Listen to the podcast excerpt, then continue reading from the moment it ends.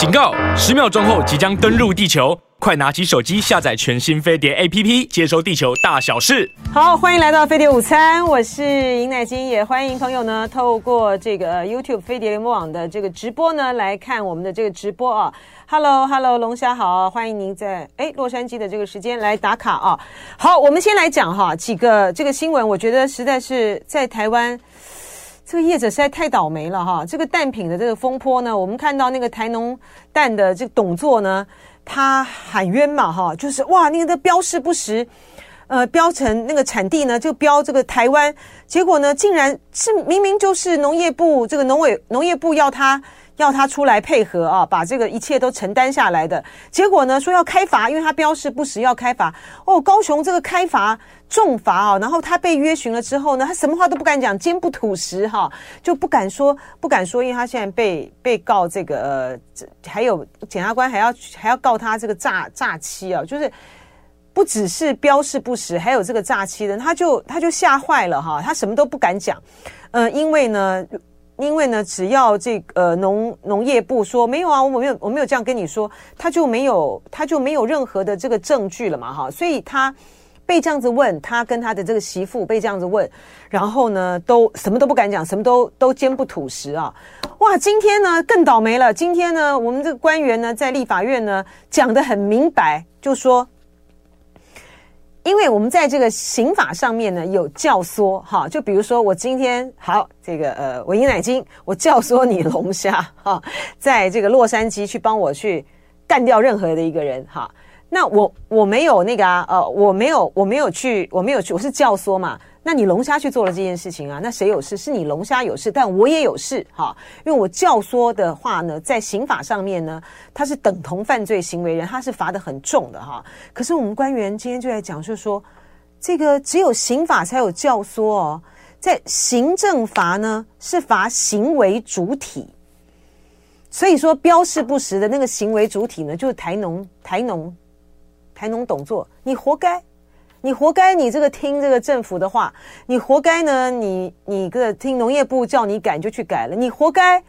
所以罚你。农业部没事，好可怕哦！怎么是这样子呢？他就说，刘亚洲说要不要发表不收杀声明？真的，我觉得好可怕，难怪他现在就坚不吐实。我觉得我们原来行政罚只罚行为主体哦啊，政府不是太好做了吗？哎呦，真的是作威作福，而且很可，而且很糟糕哎。他现在呢出现的呢，他都是在，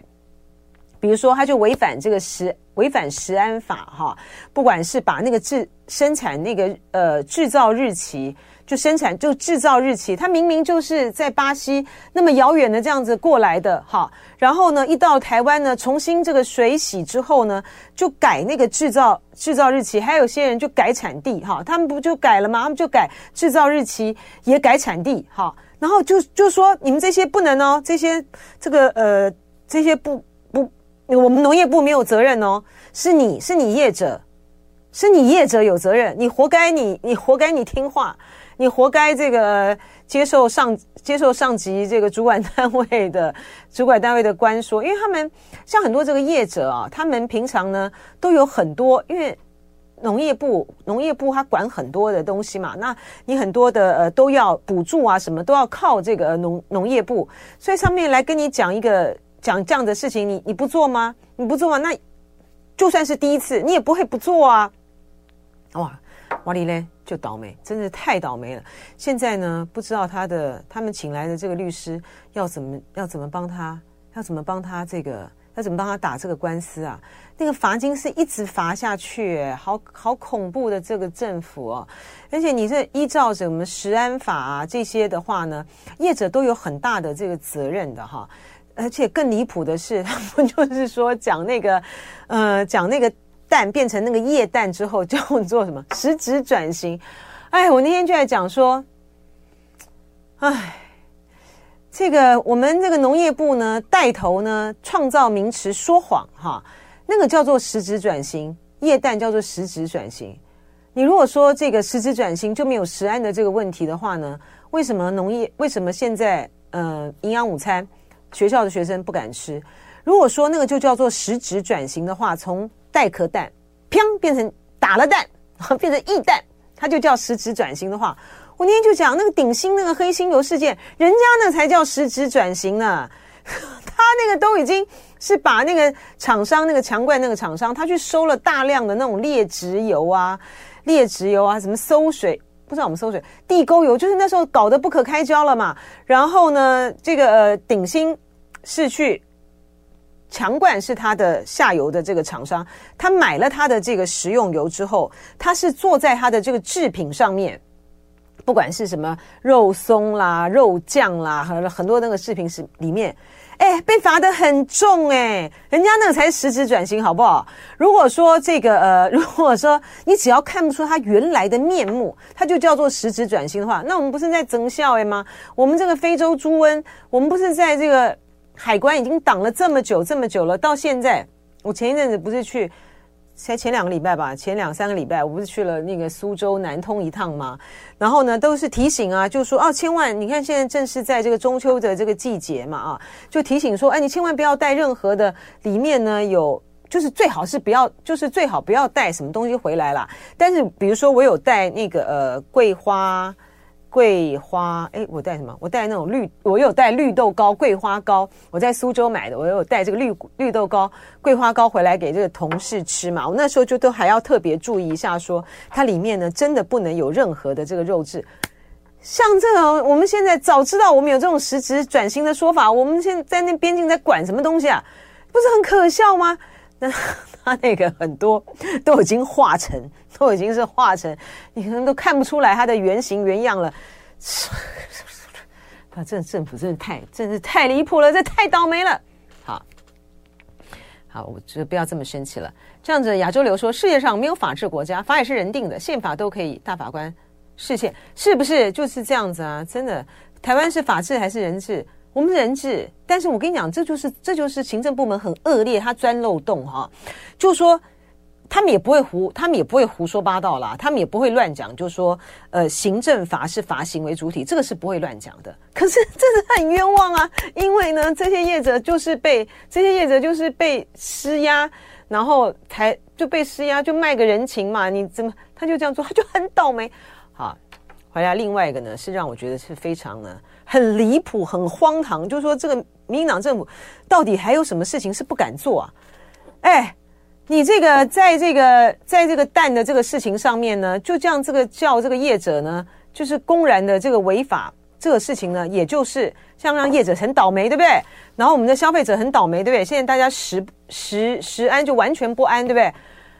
这个是已经是很严重的事情了，怎么会连那种国防那种？浅舰国造的这种事情，也能够也能够大内宣到这样的地步，你看是不是太离谱了？就说我们到底二零二五年哈，是不是能够完成三艘这个国造潜舰？这种事情也能够用大内宣去包装啊？怎么是太太神奇了吧？然后现在被戳破了哈，就是被戳破，就是。你根本没有编预算嘛？你怎么能够完成这个三艘的这个潜舰呢？然后呢，后来这个黄曙光，黄曙光就是以前的前参谋参谋总长啦，他是这个、他是蔡英文的爱将啊，他是蔡英文在二零一六年的时候呢，呃，当选了这个总统之后，就第一个就是拔擢这个黄曙光起来的啊。那黄曙光是众所周知，他是黄珊珊的哥哥嘛，他黄珊珊的哥哥，呃。所以呢，就有人就觉得说，哦，这个黄珊珊当时在这个内湖呃那边选这个呃立委的时候，其实呃民进党就没有提名是礼让啊，就是说黄珊珊跟这个蔡英文呃有很特别的关系了哈，就就一直这种话题就一直延伸到他这他在去年的时候选台北市长的这件事情，但我觉得是一码归一码了啊，就说黄珊珊他的确就是说这个黄曙光。是蔡英文这个重用的啊，那呃，是不是因此呢，而跟这个蔡英文呢有这个比较好的这样子的政治关系和默契？我觉得一码归一码，然后在这个选票上的面的这个时候，呃，到了选举的档口上面，会因为陈时中要投给陈时中的民进党人，会因为这层关系把票转给黄珊珊吗？也不会嘛，哈，是不是？对，我本来讲话呢，金融磐石说我这么动。很多手势啊，很多的动作呢，是不是跟这个少宇学的？不是，我本来就有很多的动作，我本来讲话就是很夸张，就是有很多的这个手势的人啊。好，然后呢，好，回到这个浅见国造的，就是说，这个黄曙光呢，啊，他就是在主导这个呃潜舰这个国造案嘛，啊，那呃，在竟然呢，在在这个总统府呢，在前天的时候呢，选择了呃中央社、自由时报。还有什么特定的网络媒体，我是不知道哪一家了哈。就说到去报道哈，去报道说这个呃潜舰国造的这个新闻哈，说这个浅见国造的小组的召集人黄曙光呢，希望二零二五年能够完成三艘的国造浅见哈，但是他根本没有预算呐、他预算没有出来，说不是很怪吗？然后呢，在这个立法院的时候。他是民进党是是政府是觉得怎样啊？大家都是瞎子吗？大家都是大家都是可以那样一手遮天吗？所以邱国正他昨天，难怪邱国正昨天在这个呃立法院的时候回答这个问题的时候呢，就是那种很语带玄机，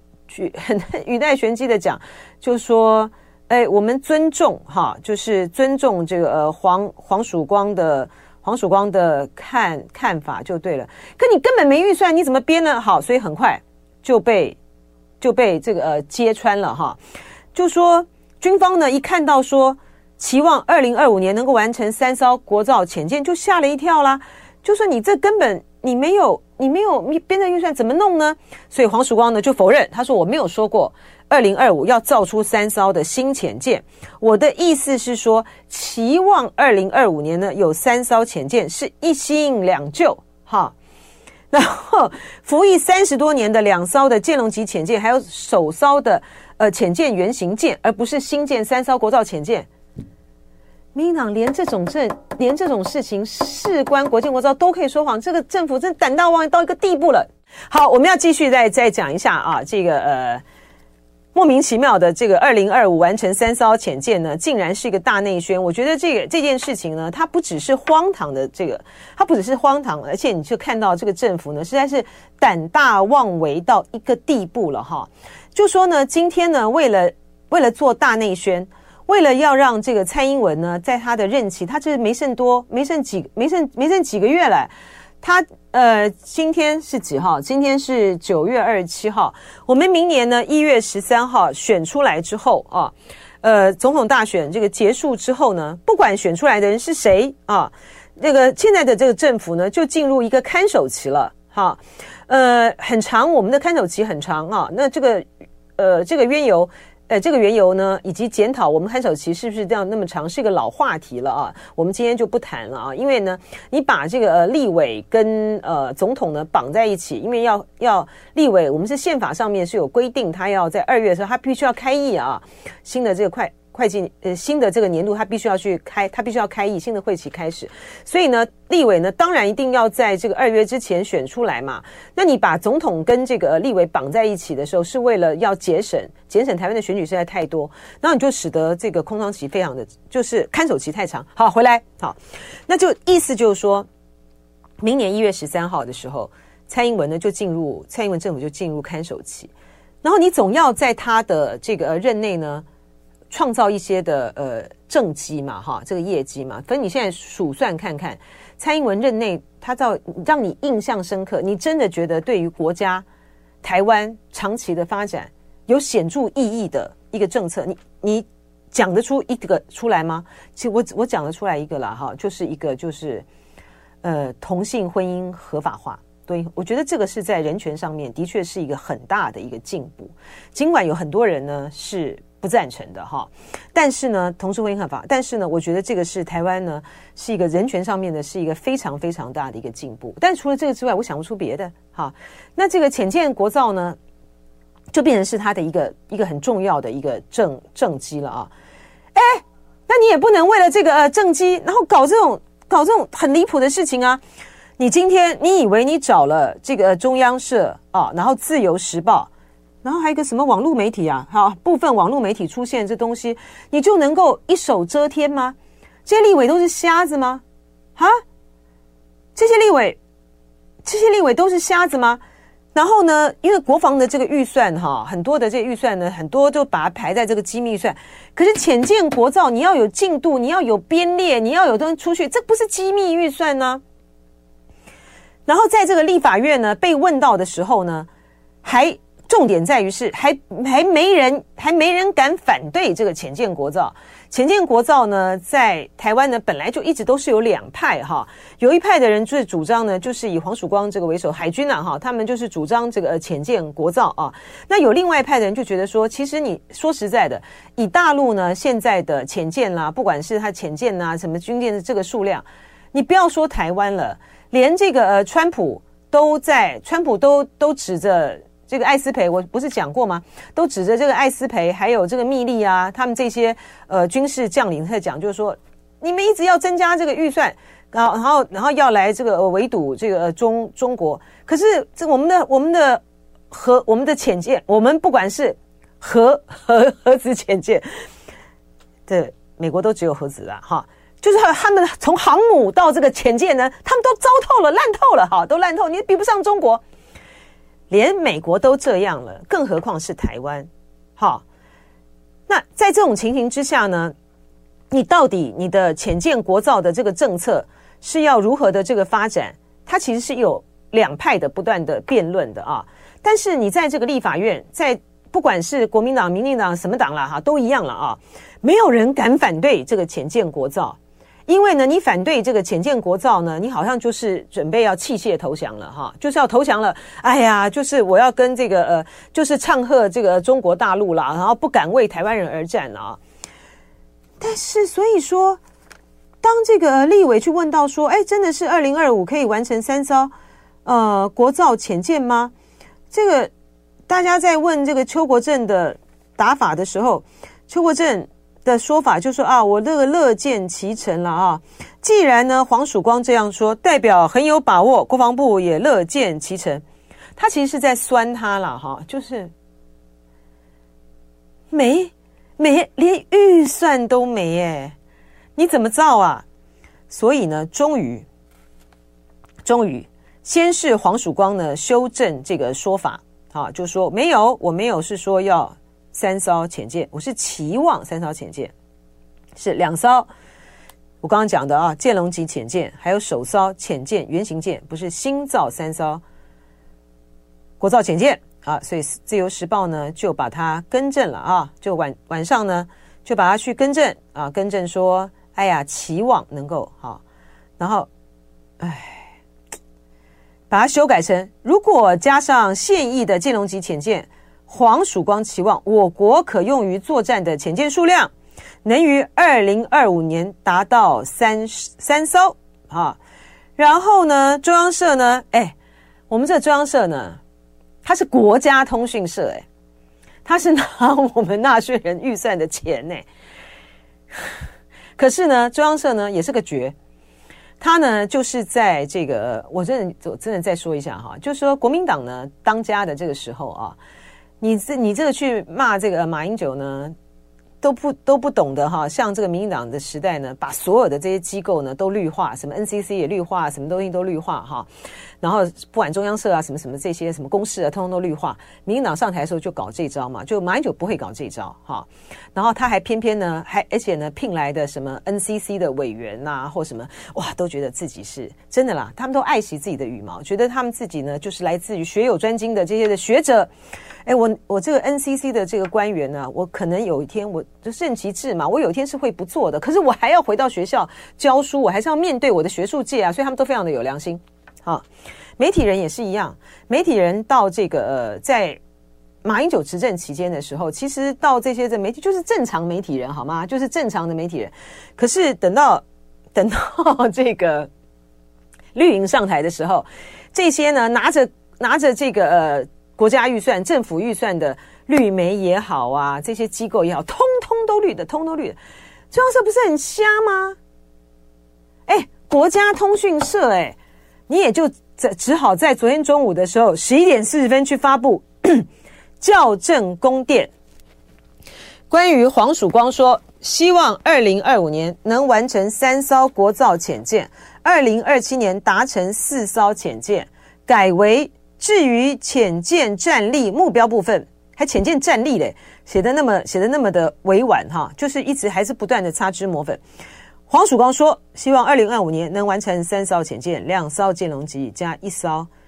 IDS 国造自制潜舰；二零二七年达成四艘潜舰、两艘舰龙级加两艘 IDS。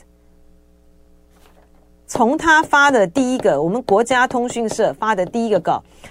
二零二五完成三艘潜舰，到他校正供电已经二七个小时，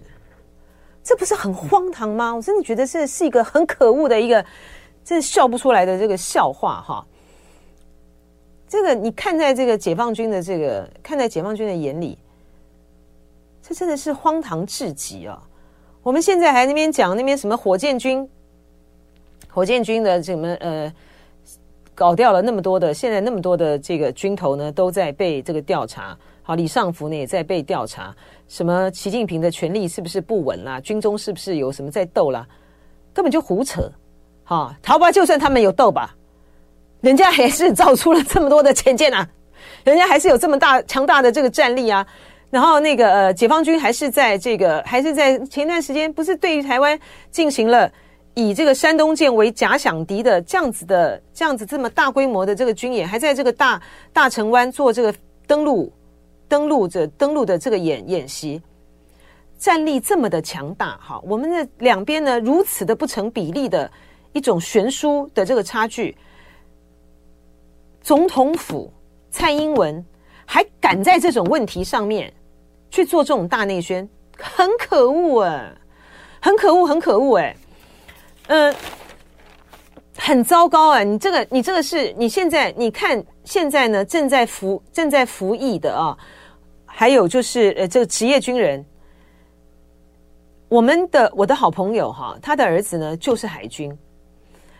不是今年哦，是在那个呃前两年的时候，当两岸的这个情势呢就很很很紧张的时候，大陆的这诶是裴洛西嘛，是不是？佩洛西来台说没有，其实之前就之前就有了哈，就是大陆的那个呃，只要他们不管是军舰啦，或者是说这个海警船啊，特别是那个军舰那么一出动，他们就要上舰的耶，他们就要上舰呢。你虽然说他就要上这个成功级成功级的这个军舰，他们就要上舰。你你你事实上，我们整个的整个的量体什么，根本就是，哎，根本就是小孩，就是。这太悬殊了，太悬殊了，整个太太悬殊了。可是我们这个军人职责所在，他能不出去吗？他要出去啊。那你现在这个在这种国造潜舰国造的事情的时候，能够说这么大的说这么大的谎，你这个是，你你还要去，你还要去，在明年的时候，我们要去延长我们的这个兵兵役，从四个月延长到一年。然后你还要去这个招募，希望有更多、越来越多、有更多的这个呃不怕死的年轻人能够为台湾而战。你这种，你这种三军统帅发出来的这种这种新闻，都在公然造假。总统府主导主导的三军统帅这发出来的新闻，都在公然造假。这怎么会？怎么能够让国人有信心呢？真的是很荒唐，我觉得很可恶的这个事情啊。这个比那个，这个比裴洛西来的时候呢，大陆呢这个围台军演，导弹飞过我们的这个上空，然后当时在这种政治，我想是国安国安当局吧，就国安会吧，他们在那种高层的这政治考量下，觉得说，哎，你这个这个导弹这个飞过。台湾的这个上空，如果公布出来的话呢，一定会影响民心士气。所以呢，第一时间这个没有公布，这比那件事情严重、严重、严重千万倍。哎这实在是莫莫名其妙到极点啊！什么事情呢都可以，什么事情呢都可以这样子呃大内宣，然后造假说谎，太糟糕，太糟糕了啊！好。然后呢，讲到这个浅见国造，或者是说两岸的这军力悬殊的这个问问题啊，今天呢有很多这个，我我看到昨天啊，是昨天吧？哦，对，昨天，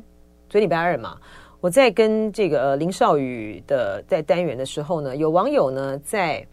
在那边呃，在下面这个留言啊，就在讲到说夏立言啊，他早上是在香龙的节目是吧？因为我没有听，我没有听啦，所以我不知道。我后来才，我后来才去看了一下，就是说，是吧？对不对？汉汉是不是？对啊，这个夏立言副主席他昨天早上在这个飞碟早餐啊，然后他说哦，夏立言的言论呢被骂死了。我就想他讲了什么啊？被骂死了。我后来到这个。呃，回去之后我稍微看了一下啊，我就稍微看了一下这个、网友的这个留言，我完全能够理解啊，就说夏立言为什么会被骂死了哈，因为网友就在讲，就说啊，这个每次这个国民党的这个副主席啊，都在讲这个呃，讲到这个两岸之间的这个问题的时候呢，都在那边说，呃，大陆呢应该要对台湾呢、啊、什么地方啊，什么什么地方啊，要要做到怎么样的这个让怎么样的这个让利啊，哈，什么什么等点之类的啊，那我我。就像是上一次这个夏立言在我的这个节目的时候，到飞碟午餐，那个是夏立言第一次接受访问嘛，我有讲过，就是我们的关系很长久哈，就是你看我的手势有没有很大哈，就是很长啊，很长，我很早就认识他啊。然后呢，他那时候呢，嗯，他那时候讲的时候也是在底下啊，也是在这个底下呢留言呢，也是被骂死了啊。他说：“这个夏立言来大陆要东西没给他，不是这个意思啊。他上头完全不是这个意思啊，就是说也是被骂死了。为什么？因为呢，他那时候就讲到说，他到大陆去，因为那时候呃，他等于是第一个呃，就国民党在这个王沪宁他们呃，王沪宁这个新的二十大之后，这新的领导班子上来以后，王沪宁当政协主席的之后，他第一个会见的呃，就是中国国民党的这个副主席夏立言嘛啊。”然后，那他后来去，然后他其实就是在后来去，然后跟宋涛主任在在谈的时候呢，其实有很明白的，就是表示，就是说大陆也不要介入这个台湾选举啊，然后就被底下人骂翻了，觉得说这个国民党这干嘛呢？这明明这个心里面呢，就是希望这个呃大陆这边支持，而且那个国民党呢，而且那个大陆呢，就是支持一个。坚持九二共识、反对台独的，干嘛还把话这个讲成这么样子啊？然后就是一片的这个批评，就在那边说什么，你就是来要东西的，你怎么得了便宜还卖乖什么？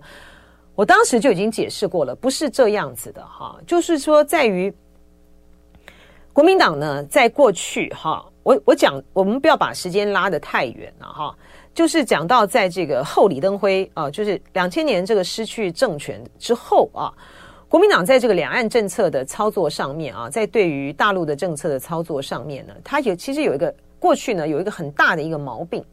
就在于它的任何的这个政策的这个呃出发点和去想到这个两岸政策的时候，他第一个想到就是，哎呀呀呀呀呀，我不能够得罪这个中国大陆，哎，我如果讲这个东西的话呢，大陆不会接受的，哎呀呀呀，这样子不行，这样不行，这样子呢有碍这个两岸关系的这个发展。就是说，即便是哦，即便是哦，其实台湾的这个呃民意的这边的转变呢，对于中国的这个大陆的态度呢，其实有很大很大的这个差别的时候，他们第一个想到的还是这个，就是不行不行不行不行不行，你讲这个呢，呃，大陆你大陆。大陆那边呢没有办法接受，你没有办法，就算你当选，你没办法重启协商。但是我的我的我的好笑的问题就在这里，就算你当选了，你也不能重启协商，你就是因为所有的政策都想到讨好大陆，你就当选不了啊。这个呃，国民党的这个政策的这个问题啊，就是说。我觉得大家那边去吵，这边去纠结，说什么亲中就亲中又怎样？其实没有错啊。国民党是国民党的政策上面来讲，它本来就是比较亲中的。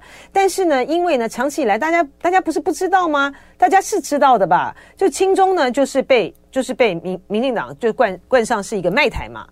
然后呢，特别呢是像现在在这个中美的角力呢这么这么激烈的情形之下，然后。对于呃美国政府来讲，蔡英文政府是太好了，它就是一个很好用的棋子，要你要你这个呃偏离中国远一点就偏离远一点，要你干嘛你就干嘛，要你买武器什么都买武器。所以呢，国民党在过去很长一段时间呢，它其实在这个美国呢就被形塑成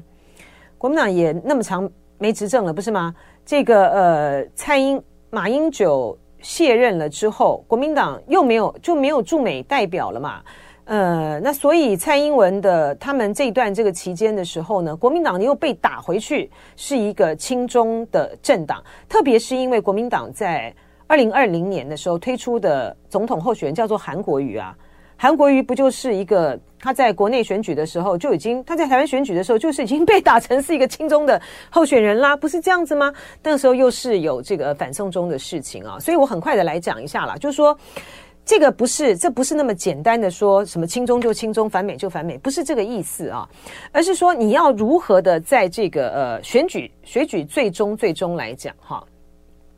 我今天呢不是说我到美国去啊，我去让美国我讲出一套的这个政策啊，让美国呢能够放心，让美国呢觉得说啊你不会你不会是一个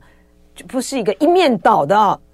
报警这个中国大陆这个呃。大腿的一个政党的候选人，因为呢，其实就就事实上面来讲，从一九四九年政政府在大陆的实行就已经是这样子了，更何况呢，从一九四九年，呃，这国民政府迁台以来，老美什么时候让台湾自主的在两岸上面能够能够有有我们自己出牌的权利啊？没有啊，对啊。然后他在一九七九年的时候跟这个中国人。中呃，中华人民共和国建交也是基于他自己的利益啊。反正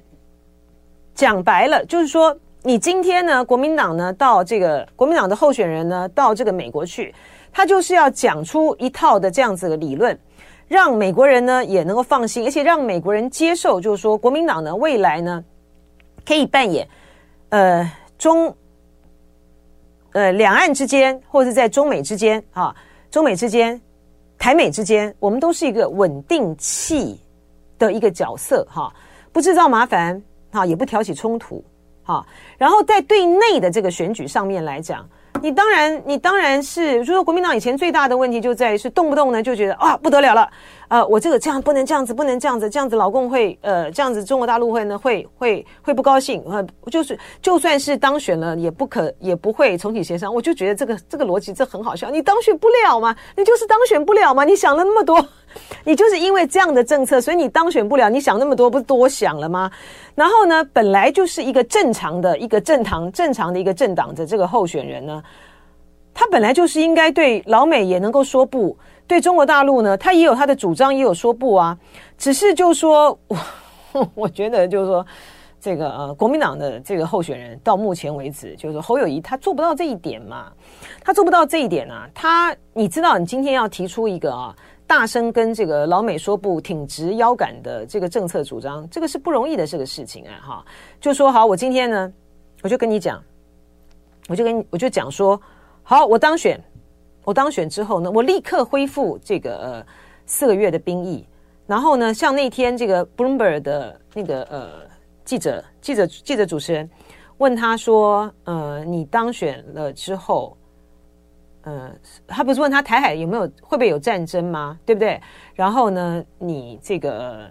你这个是不是可以跟就要跟习近平这个会晤啊，或者什么？他就答得很保守嘛。回答得很保守，就说，嗯、维持两岸和平，不对，维持台海稳定还是什么什么，是我的首要的目标啊。你说这个对于台湾的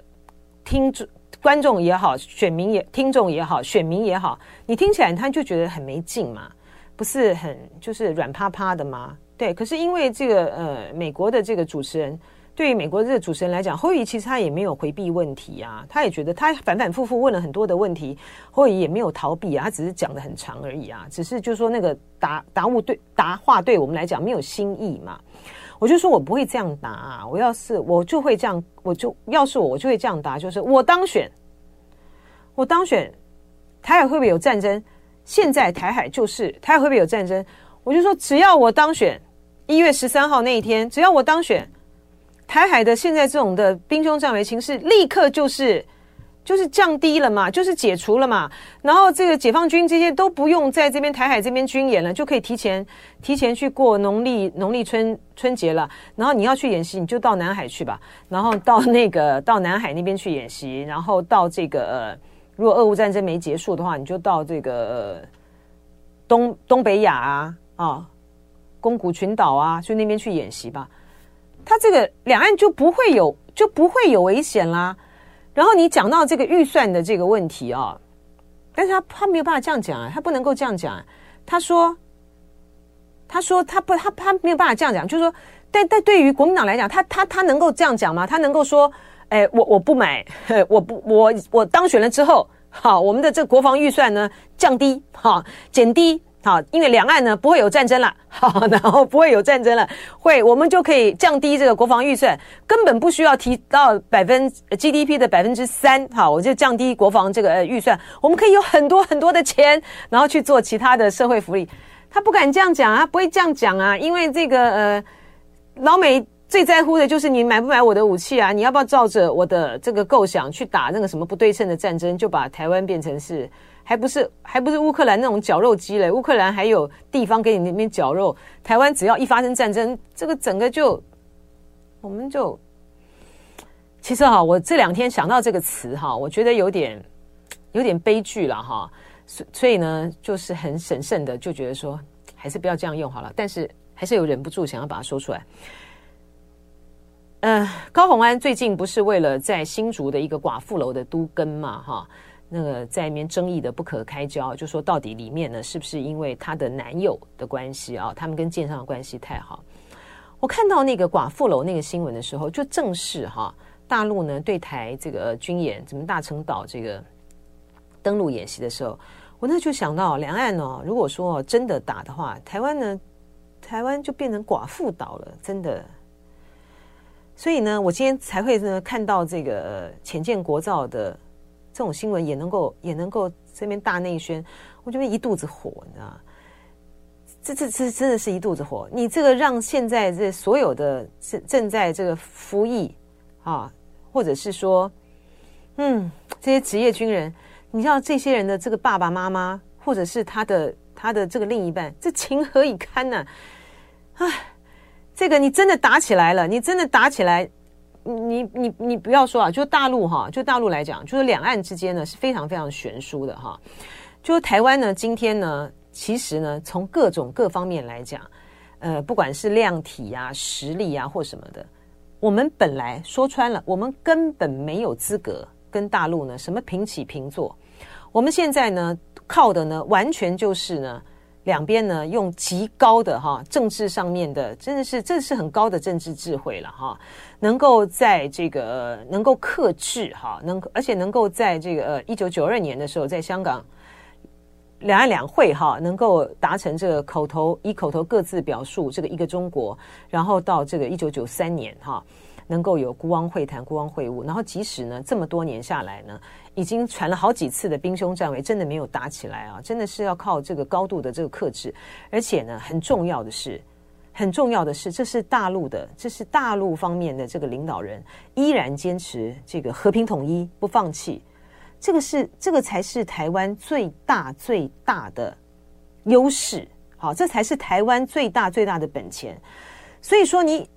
所以说，夏立言他们，或者说国民党操作这些，它都只是一个选战上面。你在选战上面，我必须要有一个正确的一个选战的诉求、诉求和策略这个主张。好，但是你说到底呢，讲到两边的这种这个现实来讲的话，他真的也是只能够这样说。而且呢，就这个呃国民党，就是国民党，就是国民党来讲的话，国民党。现在能够去撑持着这个局面，或者说政政府呢，到这个迁台以来能够撑持着这个局面，他不就是要靠他不就是要靠这种政治上面的判断谋谋略，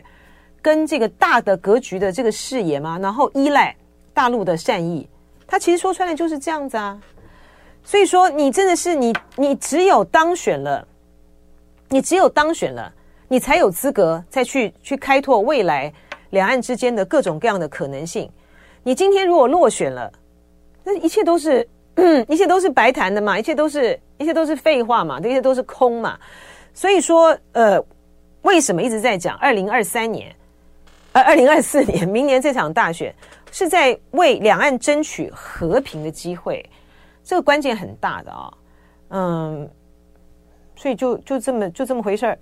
我记得呢，在嗯，大概是在两千年，两千年，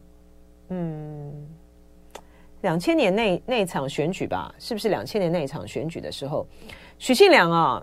许信良主席他那时候已经退，他那时候是退出民进党了啦啊。徐相主席呢，那时候就提过一个很大胆的一个主张哈，我觉得徐徐主席啊，他真的就是台湾，呃，不分民进党或者是国民党啊，他就是一个有很有战略这个远见啊和格局构想的人啊，他是有大战略构想的人啊。那但是呢，因为呢，反正就时不我与嘛哈，那他就没有办法，这一生呢就没有办法，嗯、选虽然选了总统，但是没有办法当选啊。他那时候提出来一个，就是说，因为那时候还没有“九二共识”这个说辞，“九二共识”说辞是在是在这个是在两千年国民党失去政权之后，苏起才提出来的啊。他那时候提出一个很大的一个构想，那个构想呢，就是你就是接受台湾就是要接受这个呃，当时我们只有讲一中各表嘛，就是接受一中各表啊。然后呢，这个呃未来的这个总统呢。就是未来的这个国家领导人，就是跟这个中国大陆呢展开政治谈判。我接受这个一中各表，然后我跟你展开政治谈判。然后很重要的一个是什么？我们国防啊，我们国防台湾这个对外的安全就交给中国大陆了。你来帮我保卫我的外面安全，我只要维持呢最少的这种自卫能力就可以了。然后，所以呢，我的所有的这个呃中央政府的这个总预算，它还没有进，它还没有进入到那个，它还没有进入到两岸的这个政治定位的问，政治地地位跟定位的问题哦。他讲的只是说，我们就是接受九二共识，然后呢，就跟大陆呢进入这个呃政治谈判。政治谈判呢，也不是说什么结束什么呃敌对这个状态，军事互信机制不是哦。他的那个构想真的是很大胆，就是说，台湾的这个、呃、国防啊军事。就交给老共了，好，然后我们呢，只要中国大中国大陆，你保障台湾的安全，然后我们只要维持最小兵军力的，只是我们在内部的这个自卫，还有各种的各样的这个需求所用，所以我们就可以把国防预算呢就降到最低最低最低最低，然后就把我们的钱呢拿到其他呢去做这个、社会福利啊什么样发展？你说这个主张是不是很棒？这是很棒，啊，这也是我刚才大致上讲的这个概念，就是说这很棒啊，但是问题是。他他好像连提都没有提出来吧？是不是在我们这个 在我们这个在谈的话题的时候呢聊出来？而且就算他提出来，因为他他不可能当选嘛，他不可能当选，也也不会成为一个话题哈。所以大家要讲，就是说这个蓝白合的关键就在这里哈。就是我没有什么，我我我知道的东西也跟大家知道的都一样。就赵先昨天他自己已经讲了啊。就说今天呢，蓝白如果不合的话，你现在所有讲的这些事情呢，都是零，都是空话啊。那对啊，蓝白不合，反正赖清德当选，两岸就是兵凶战危，那又怎样？就大家就一起面对嘛。那你现在打的所有的弊案都是一场空，所以呢，这就是面对到一个选举上面的一个现实了啊。那就看看未来的进展喽。